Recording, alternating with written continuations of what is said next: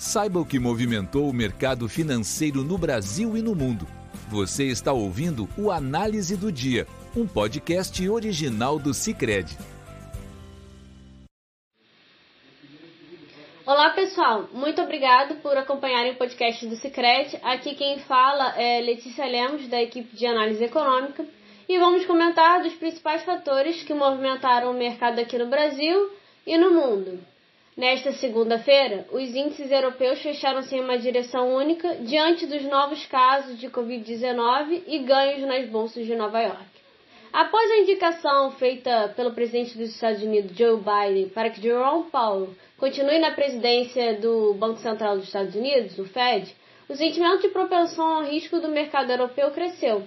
No entanto, os ganhos foram limitados pelos novos casos de coronavírus na Europa em meio às novas restrições feitas pela Áustria e Alemanha, sufocando o fôlego da manhã.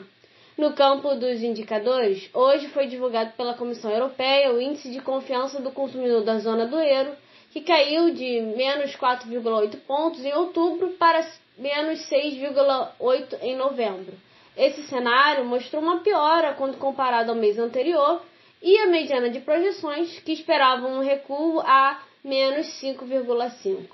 Diante disso, o índice alemão DAX fechou em queda de 0,27% e o CAC 40 de Paris recuou 0,10%. Por outro lado, o índice de Londres, FTSE 100, valorizou 0,44%. Nesse contexto, o índice pan-europeu Stock 600 teve baixa de 0,13%. Na hora de composição desse podcast, as bolsas de Nova York operavam mistas diante da indicação de Jerome Powell ao segundo mandato na presidência do Fed. Com a decisão de permanência por mais quatro anos do atual líder do Fed, pode-se esperar uma manutenção das decisões de política monetária que têm sido feitas em relação à redução de compras de bônus e aumento de juros em 2022.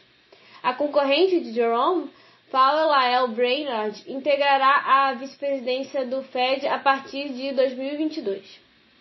Diante disso, o S&P 500 registrava alta de 0,45%, o Dow Jones avança 0,65%, já o Nasdaq cedia 0,39%.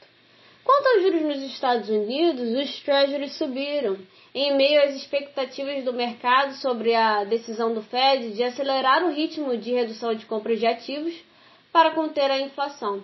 O dólar também tem apresentado uma valorização diante da indicação, com o índice DXY que mede sua variação ante a rivais crescendo 0,48%. Apesar do movimento de alta dos ativos americanos, o Ibovespa começou o pregão em alta, porém tem operado em queda no momento de composição desse podcast. Na abertura, o mercado mostrava propensão ao risco diante dos ganhos dos Estados Unidos, porém no início da tarde a bolsa já apontava para a desaceleração, visto que os investidores mudaram o foco para o risco fiscal após o Ministério da Economia revisar o impacto da PEC dos precatórios no orçamento de 91,6 bilhões para 106,1 bilhões de reais. Hoje também foi divulgado o relatório Focus pelo Banco Central, que compila as projeções do mercado. O documento mostrou novas revisões de alta nas medianas de projeção do IPCA de 2021, de 9,77% na semana passada para 10,12% nessa semana. Já em relação a 2022, a expectativa subiu de 4,79% para 4,96%.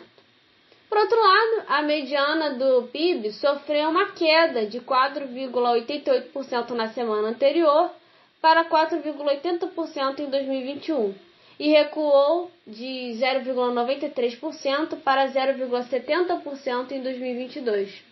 A projeção de Selic em 2021 se manteve em 9,25% ao ano, mas avançou a 11,25% ao ano em 2022.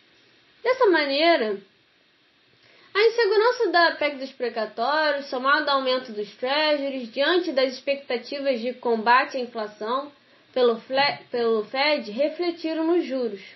Assim, o contrato de DI para janeiro de 2023 foi, foi para 12,28% de 12,06% no ajuste de sexta-feira.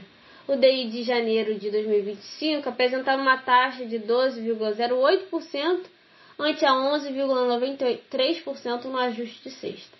E daí de janeiro de 2027 subia para 11,97% de 11,84% no ajuste anterior. Por hoje é isso, agradeço a companhia de vocês e nos vemos amanhã. Você ouviu o Análise do Dia, um podcast original do Cicred. Até a próxima!